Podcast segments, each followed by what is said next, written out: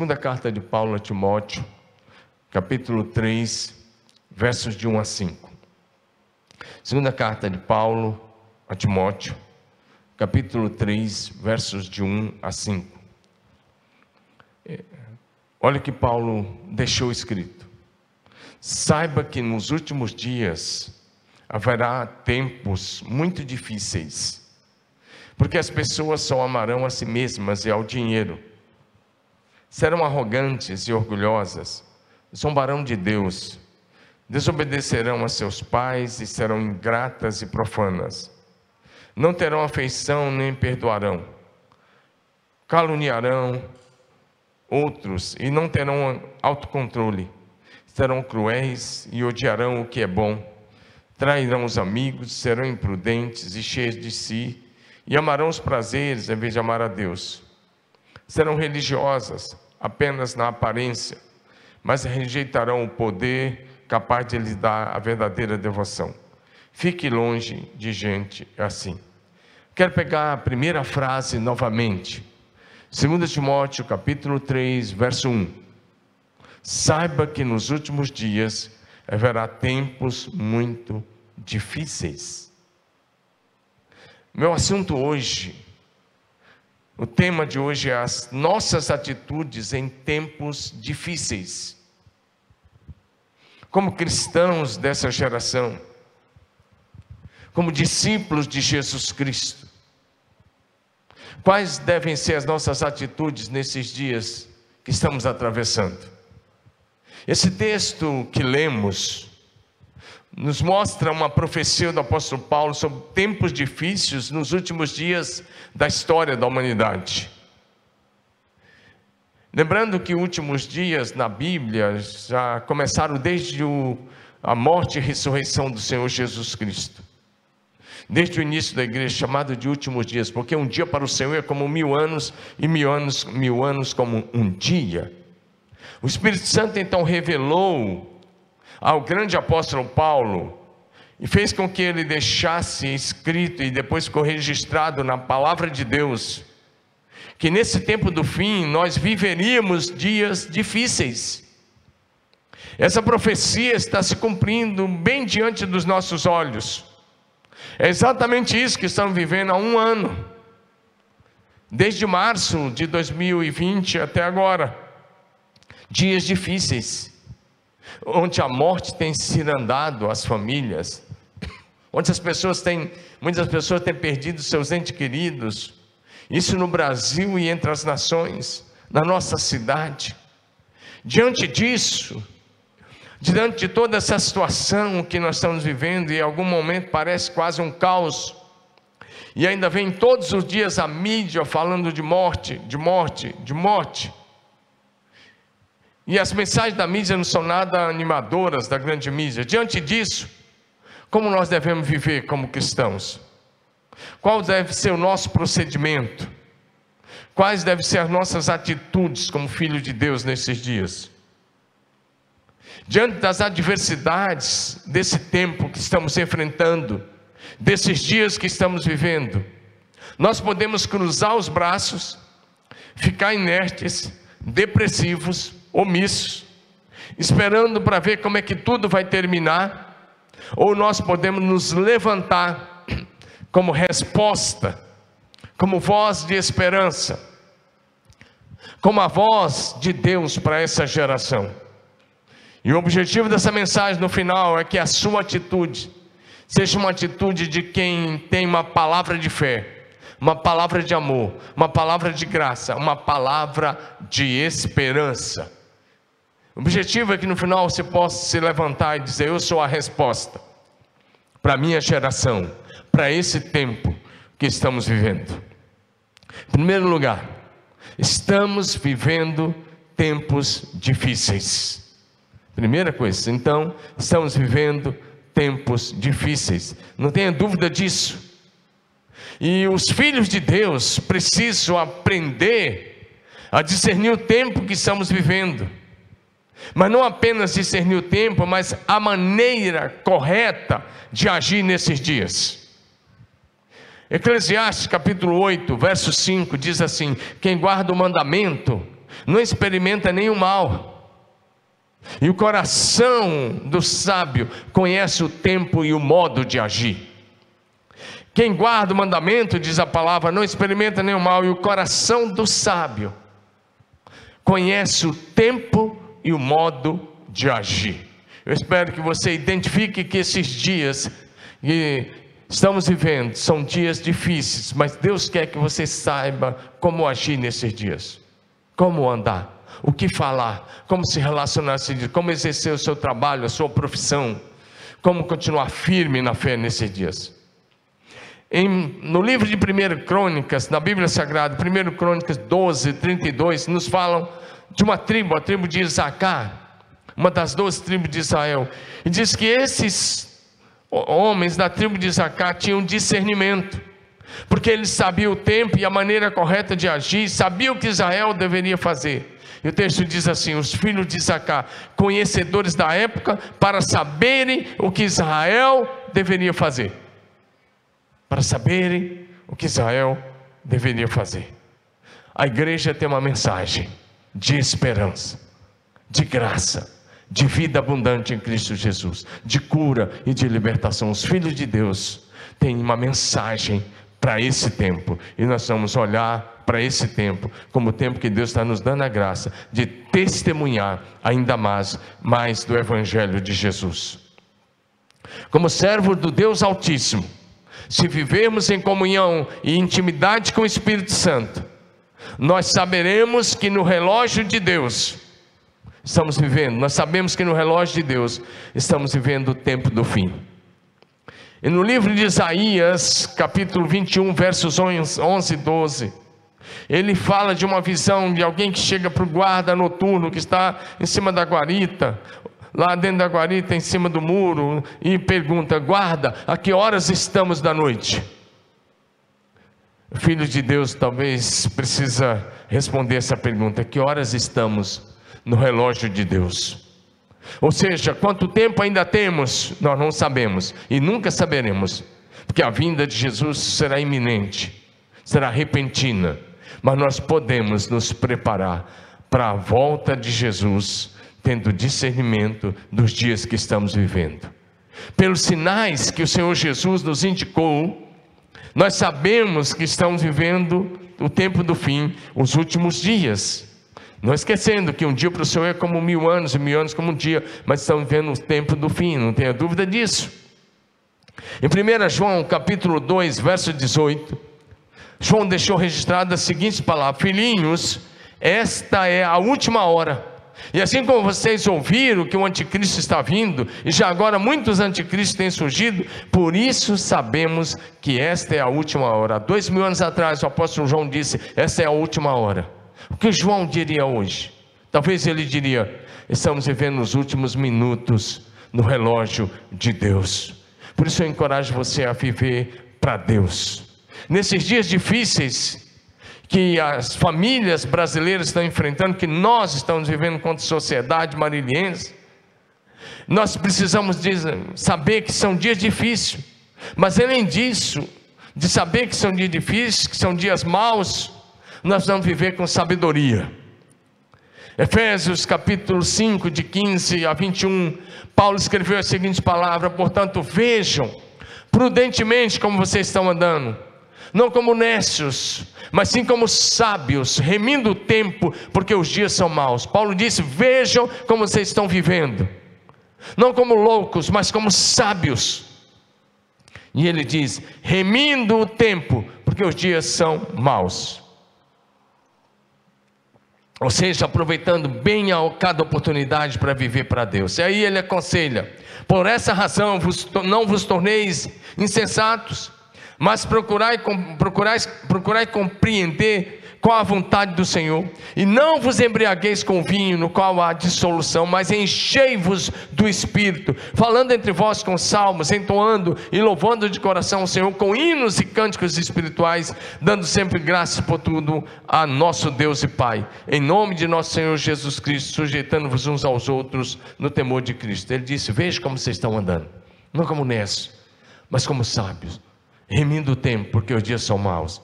E o profeta vai dizer para a gente que o temor ao Senhor é o princípio da sabedoria. Não basta identificar que estão vivendo tempos difíceis. É preciso discernimento espiritual, firmeza na fé. É preciso graça, sabedoria e compaixão daqueles que estão sofrendo. As nossas atitudes, é a segunda coisa que eu quero enumerar. As nossas atitudes em tempos difíceis podem mudar a história de muitas pessoas. Ouça isso. As nossas atitudes em tempos difíceis podem mudar a história de muitas pessoas. A partir de agora, eu quero olhar com você um pouquinho para o livro de Esté. O livro de Esté vai nos mostrar como duas pessoas principais se levantaram para ser a resposta de Deus em tempos difíceis, num tempo de crise, num tempo de desespero de muita gente, mas no tempo de ameaça. Mas dois, dois personagens se levantaram e foram a resposta para salvar o seu povo e a sua nação. Nós vamos olhar um pouquinho para a vida de Mardoqueu e para a vida de Esther.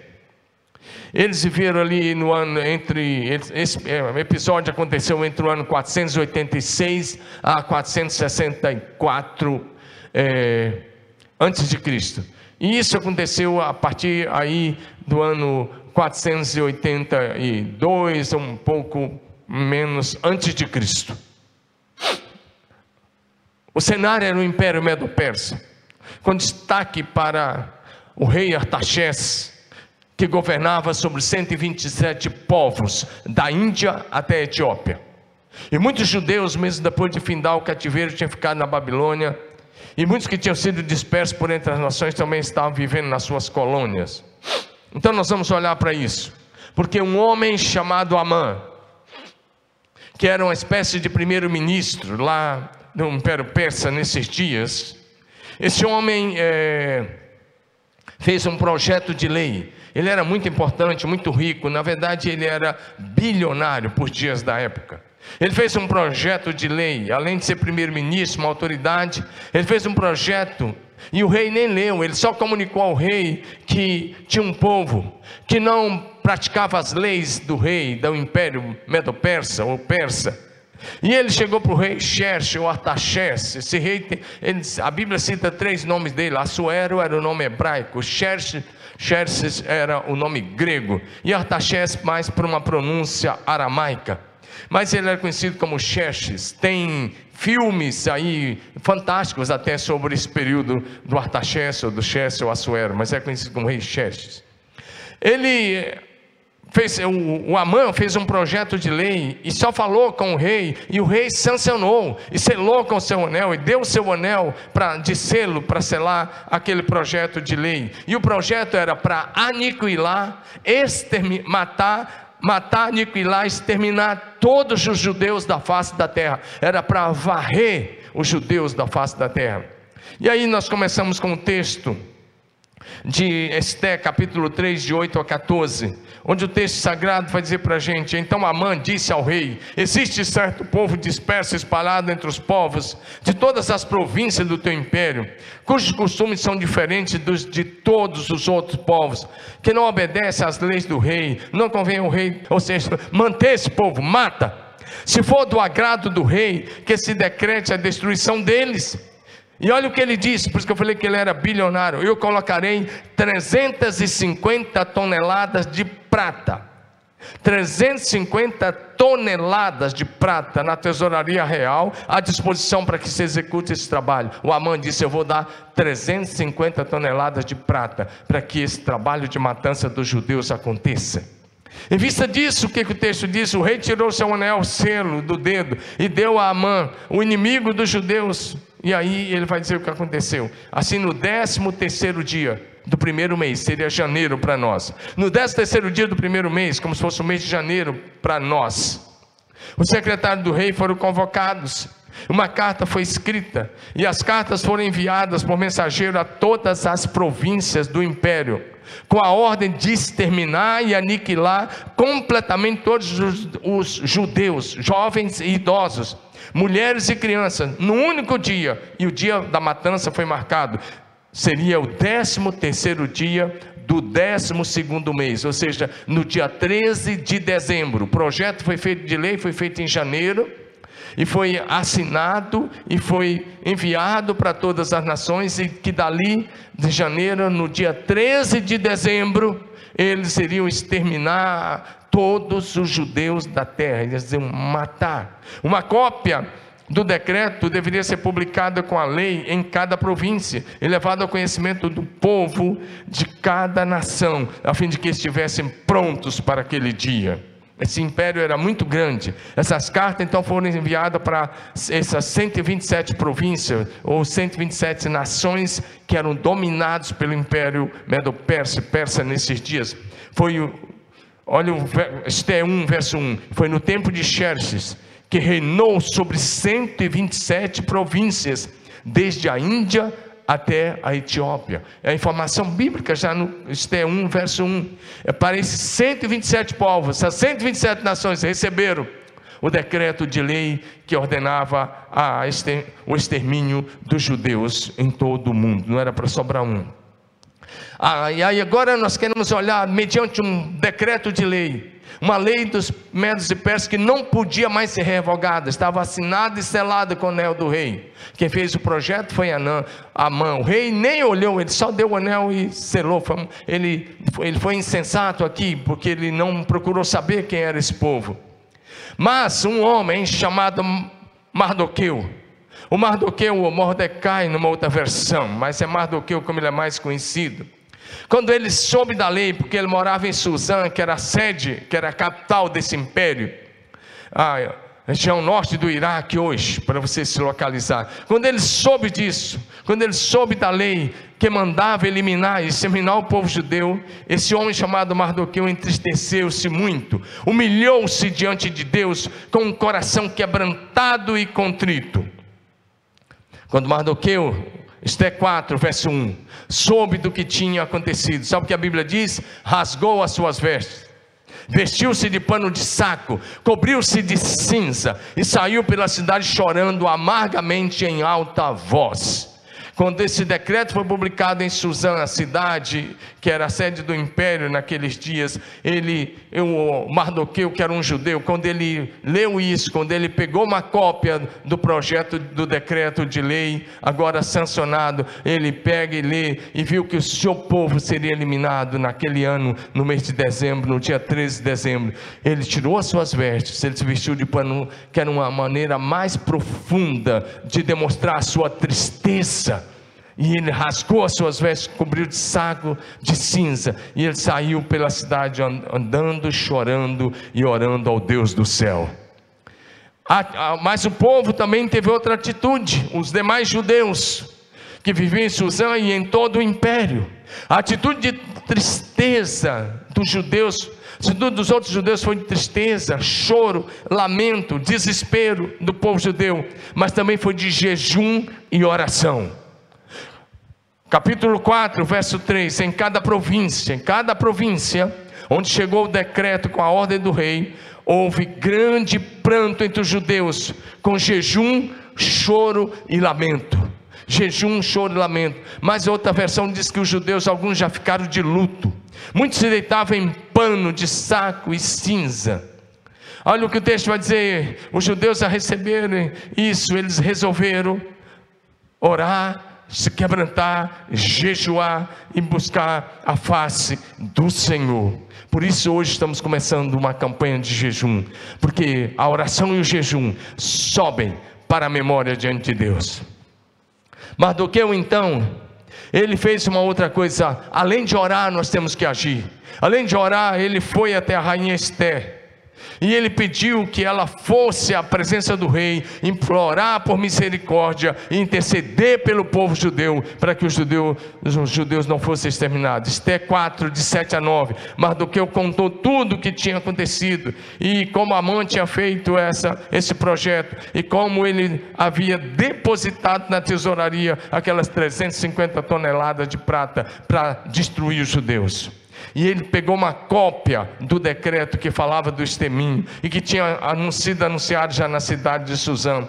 E ele pediu que essa cópia fosse entregue a Esther. e insistisse com ela para que ela fosse à presença do rei implorar misericórdia e interceder em favor do seu povo. Mas a Esté mandou um recado de volta.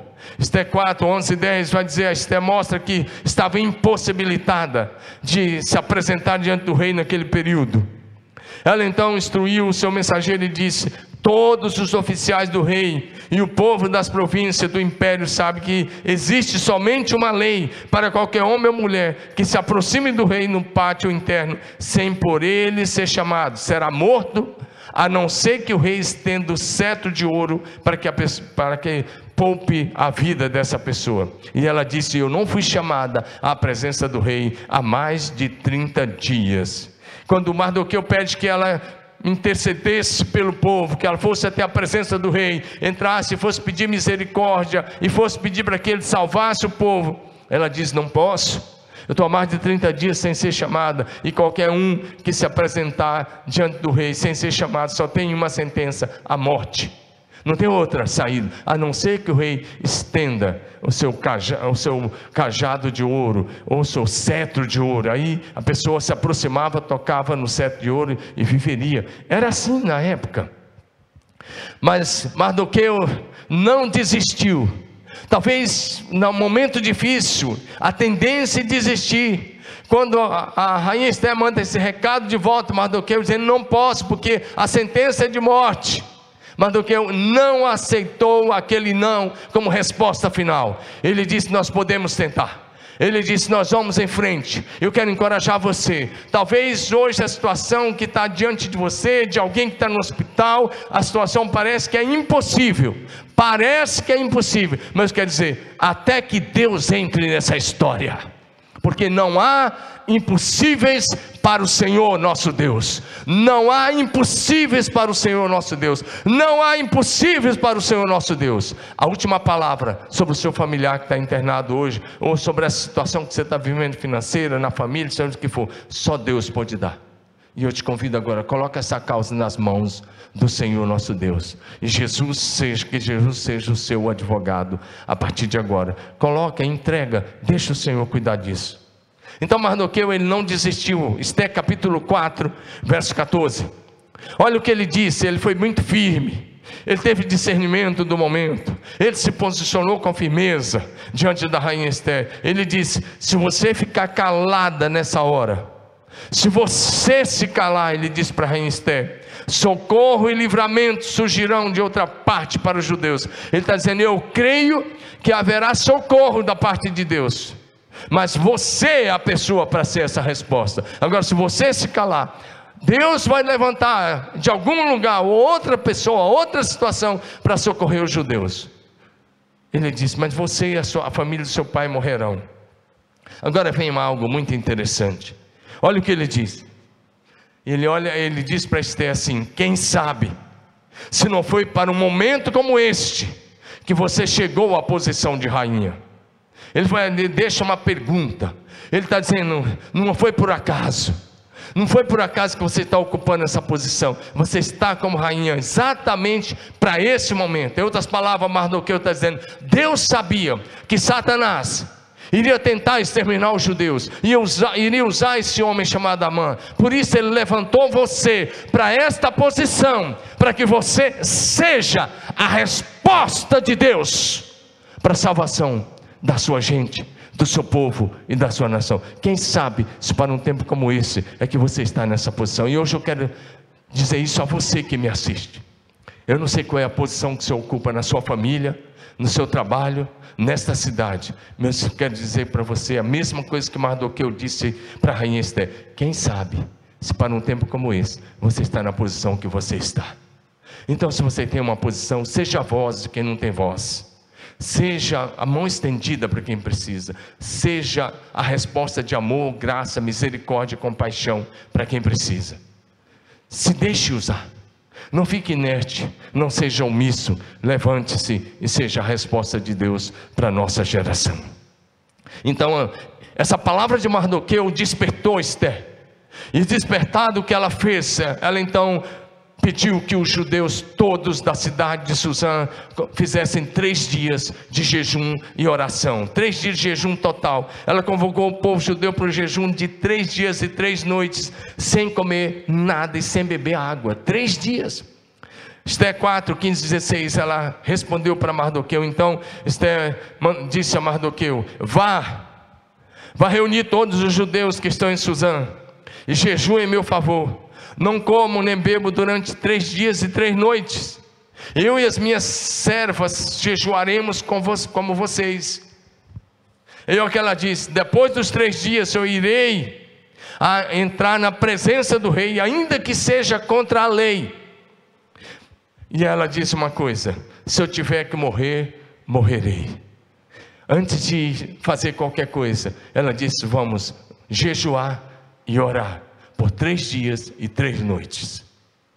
Ela era uma rainha, podia usar a sua influência política, ou tentar usar, mas se tivesse ido sem a graça de Deus, teria morrido. Ela disse: Vamos jejuar, vamos nos humilhar diante de Deus, vamos clamar ao Senhor. E aí eu quero dizer uma coisa para você. Nesse ponto, a rainha Esther teve uma atitude fantástica, porque aqui ela colocou a sua própria vida em risco. A última parte do verso 16 ela disse: Eu vou, depois do jejum, eu vou entrar na presença do rei, ainda que seja contra a lei. Se tiver que morrer, morrerei. Ela colocou a própria vida em risco em favor do seu povo. Ela estava disposta a morrer por amor e compaixão do seu povo. Agora ela entendeu que a função que ela ocupava, que é o cargo que ela ocupava, era para ser resposta do céu para o seu povo para livrar o seu povo. Deixa eu dizer uma coisa sobre você, muito séria. A oração e o jejum do povo judeu subiu ao céu. O jejum e a oração foram recebidos por Deus. E porque o jejum subiu ao céu, a oração subiu ao céu e foi recebido por Deus, então eles alcançaram a misericórdia e a bênção de Deus. E a rainha Esté alcançou o favor do rei. Veja bem, a oração e o jejum subiram ao céu. E o povo alcançou a bênção de Deus. E a rainha Esté, o favor do rei Assuero, ou Xerxes, como ele é conhecido. Esté 5, de 1 a 3. Três dias depois, ou seja, no final do jejum, Esté vestiu seus trajes de rainha e colocou-se no pátio interno do palácio, em frente ao salão do rei. Olha o que o texto diz: o rei estava no trono, de frente para a entrada, quando viu a rainha Esté ali no pátio. Olha o texto diz: ele teve misericórdia dela e estendeu o cetro de ouro que tinha na mão. Esther então se aproximou e tocou na ponta do cetro. E o rei lhe perguntou: O que há, rainha Esther?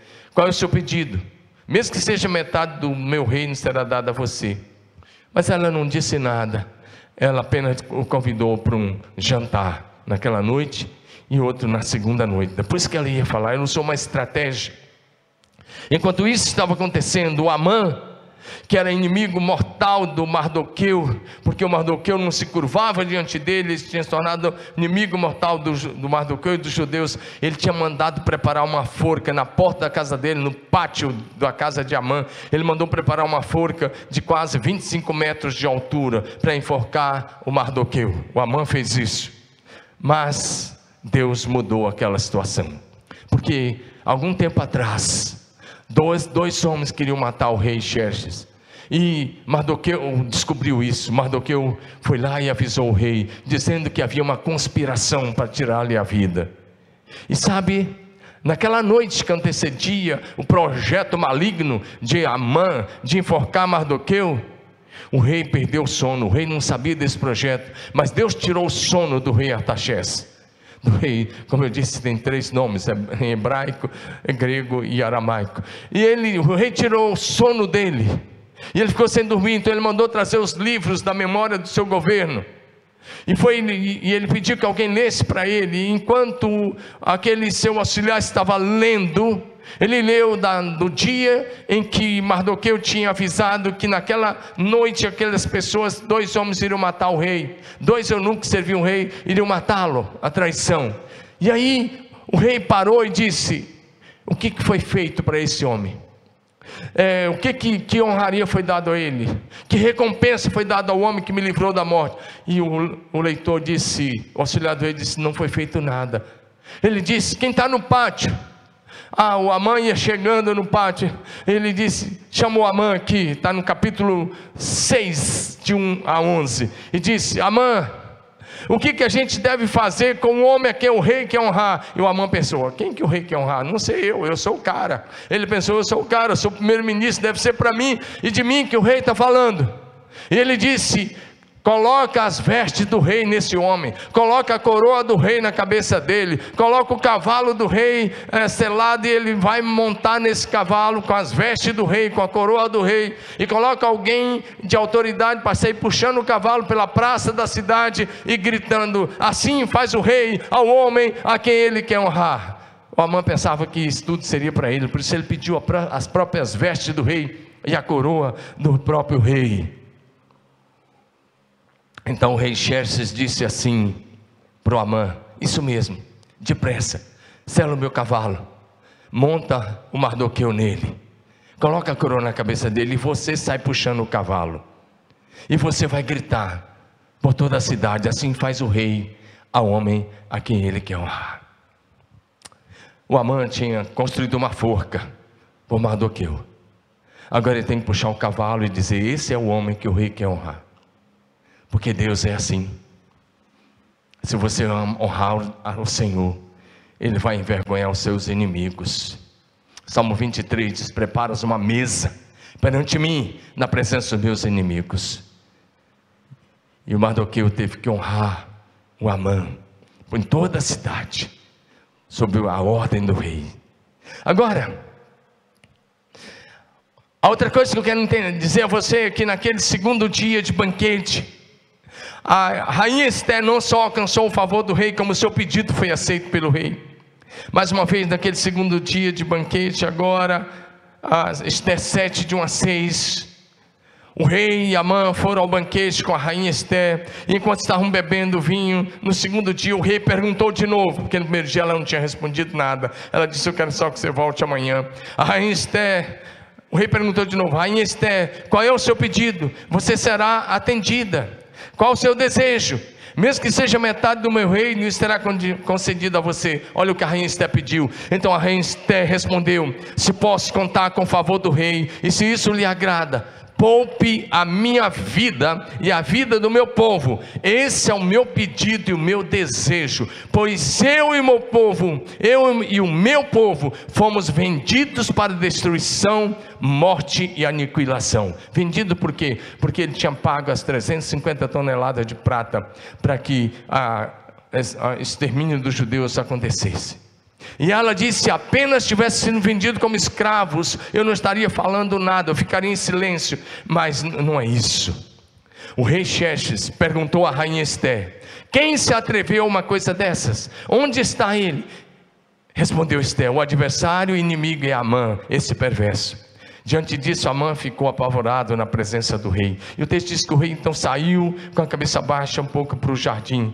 Enquanto isso, Amã correu para pedir misericórdia a Esther, e ele se encurvou aos pés de Esther, e o rei volta e o vê assim, e aí ele está ali, e Esther capítulo 7, agora 9 e 10, aqui o Amã, aquele homem maligno, servo de Satanás, que estava a serviço do diabo, aquele que tinha feito um projeto de lei, aquele que tinha planejado a aniquilação e o extermínio de todo o povo judeu, agora recebeu uma ordem é uma sentença de morte do próprio rei. Por favor, Esther capítulo 7, 9 e 10. Um dos servos do rei, chamado Arbona, que estava a serviço do rei, disse: Há uma forca de mais de 20 metros de altura junto à casa de Amã, 50 côvados, que ele fez para Mardoqueu, aquele que intercedeu pela vida do rei. Então o rei ordenou: enfoque-no nela. Assim Amã morreu na forca que tinham preparado para Mardoqueu, e a ira do rei se acalmou. Agora, aquele primeiro-ministro que tinha feito aquele projeto de lei de exterminar os judeus foi enforcado na forca que ele tinha preparado para Mardoqueu. Então, depois disso, um novo projeto de lei foi sancionado. que autorizava o povo judeu a defender-se dos seus inimigos. Agora vamos rapidamente, eu vou só mencionar Esté capítulo 8, de 8 a 13. Mardoqueu agora escreve um novo projeto, e agora ele ocupa a função de primeiro-ministro. Escreva agora outro decreto em nome do rei, em favor dos judeus. E aí ele diz como melhor lhe parecer a, a ordem do rei, e cele com o anel do rei, por nenhum documento escrito em nome do rei, selado com o seu anel, pode ser revogado. Isso aconteceu no vigésimo é, terceiro dia do terceiro mês. O projeto de lei foi de matança, aniquilação, e extermínio dos judeus foi escrito em janeiro. E agora estavam em março, era o terceiro mês. Se fosse o nosso calendário, março. É como se fosse março para nós. E aí agora foi escrito um novo projeto. Não cancelando o primeiro, mas agora foi escrito esse novo projeto, autorizando os judeus a se reunirem, a se defenderem. E os judeus alcançaram o favor dos governadores, dos líderes das cidades, das províncias, das nações, todos, eh, desde a Índia até a Etiópia. Mais uma vez o texto vai dizer: 127 por província, o decreto do rei concedia aos judeus de cada cidade o direito de se reunirem e se protegerem, de destruir matar qualquer força armada, qualquer povo ou província que os ameaçasse as suas mulheres, seus filhos. Uma cópia do decreto foi publicada como lei em cada província, levada ao conhecimento de cada povo, de cada nação, a fim de, de que naquele dia o judeu estivesse pronto para vingar-se dos seus inimigos. Assim aconteceu. O texto diz: aquele que a si mesmo se humilhar será exaltado. E a Bíblia também diz para a gente lá, profeticamente em Isaías: no lugar da vossa vergonha tereis dupla honra. Deixa eu falar primeira coisa que aconteceu.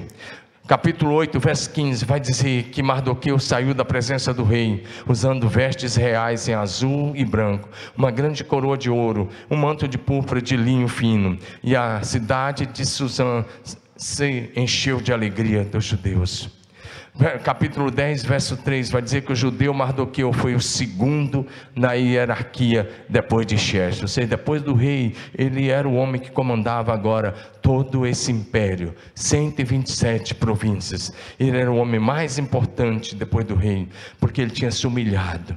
Tudo começa com humilhação, com oração, com jejum. Aquele que a si mesmo se humilhar e que orar e que buscar a face do Senhor encontra e Deus o levanta. Deus levantou Mardoqueu do seu jejum, do saco de cinza e colocou uma, uma coroa sobre a cabeça, vestes reais.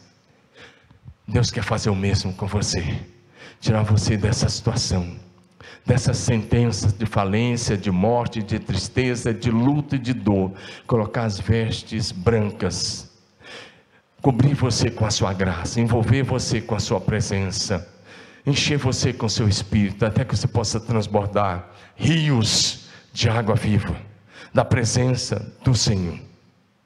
O Senhor Deus transforma os nossos piores momentos nos nossos melhores dias.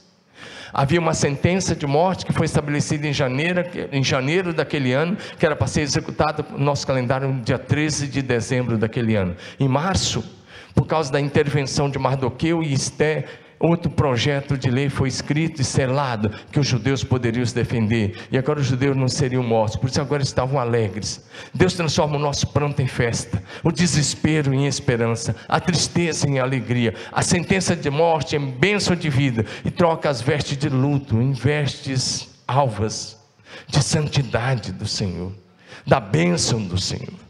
Esté capítulo 8, 16 17. Para os judeus, houve uma ocasião de felicidade. Olha aí, felicidade. Aqueles judeus que estavam de luto, que tinham colocado todas as vestes de tristeza, que andavam de saco, que estavam orando e jejuando. Olha o que diz Esté 8,16: Para os judeus foi uma ocasião de felicidade, alegria, júbilo e honra. A tristeza foi substituída pela alegria, a dor, o luto, pelo júbilo, pela honra. Agora eles tinham felicidade. E olha o que o texto diz: em cada província, em, em cada cidade, onde quer que chegasse o decreto do rei, havia alegria e júbilo entre os judeus, como banquetes e festa. Agora estão festejando.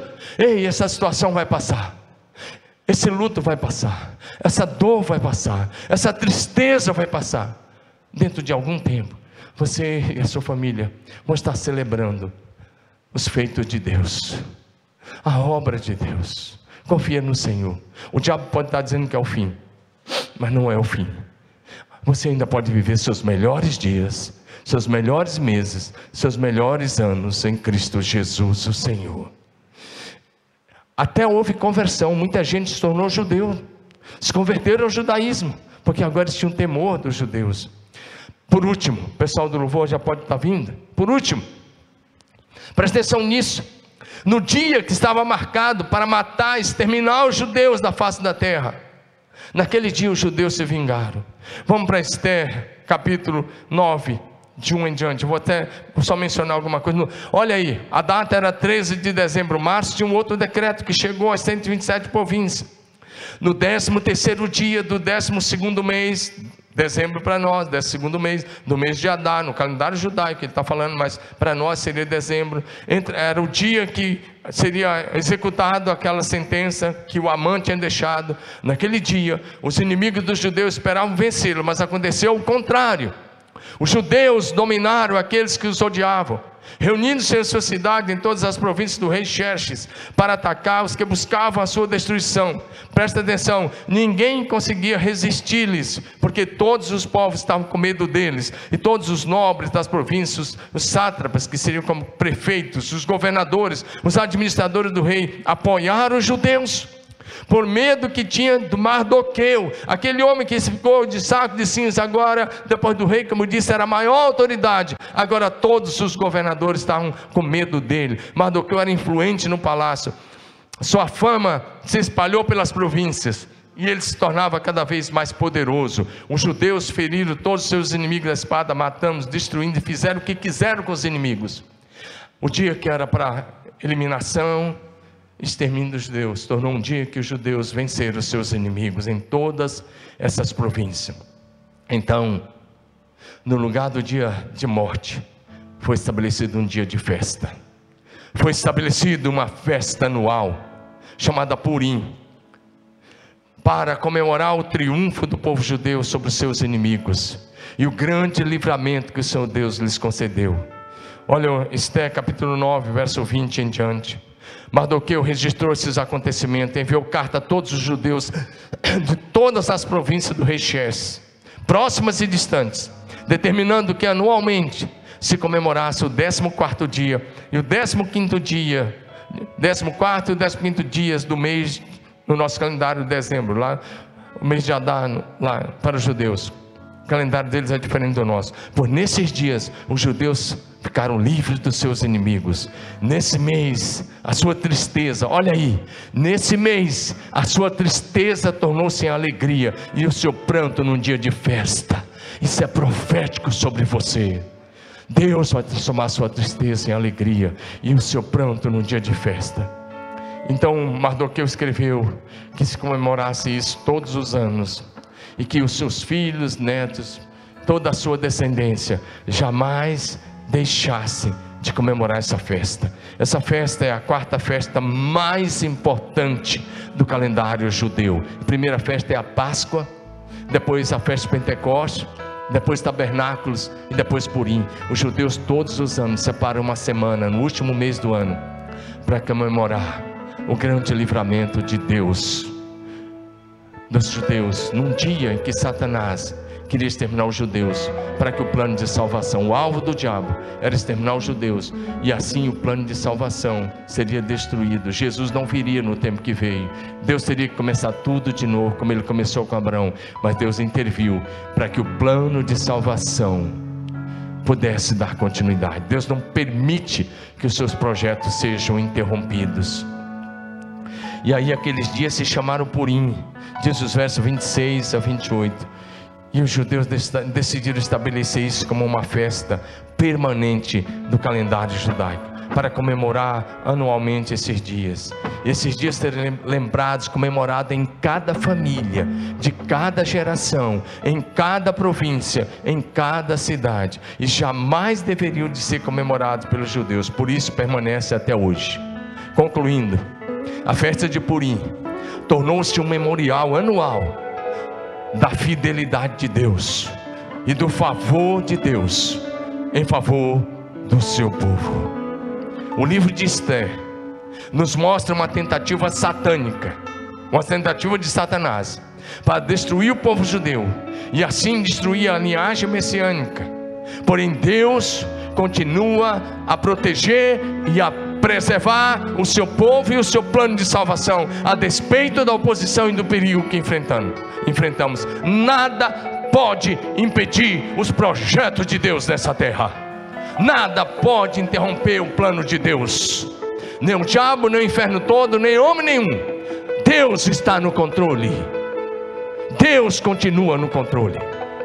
No lugar do desespero, da dor, da tristeza e do luto, o Senhor te concederá dupla honra. Recebe essa palavra como uma palavra profética no teu espírito, no teu coração nessa manhã. Toda a nação de Israel foi salva da morte e do extermínio, porque um homem resolveu ser resposta de Deus, Mardoqueu, e uma mulher resolveu ser resposta de Deus, Esther. Esses dois colocaram a sua vida em risco para salvar um povo e uma nação, e assim aconteceu. Por isso o tema de hoje foi qual deve ser a nossa atitude? Atitudes em tempos de crise. A atitude de Mardoqueu foi se colocar em jejum e oração em favor do seu povo. A atitude de Esther foi jejuar três dias, três noites, para pedir o favor de Deus para o seu povo, para alcançar o favor do rei, e assim aconteceu. Tudo começou com quebrantamento, oração e jejum diante de Deus. E terminou com livramento, vitória, triunfo e celebração do povo de Deus. Não será diferente conosco. Estamos começando 21 dias de jejum e oração. Juntos a nós. Tudo começa com oração, jejum e muita humildade diante de Deus nesses dias difíceis que estamos atravessando. Mas o Deus de Mardoqueu e de Esté é o nosso Deus. O Deus que usou Mardoqueu e Esté para livrar a sua nação do extermínio é o nosso Deus. E Ele vai intervir na nossa cidade, no nosso estado e na nossa nação. Que eu e você possamos ser resposta do céu para a nossa geração. Que a sua atitude seja parecida com a atitude de Mardoqueu e de Esté nesses dias. Nós vamos louvar e nós vamos orar em seguida.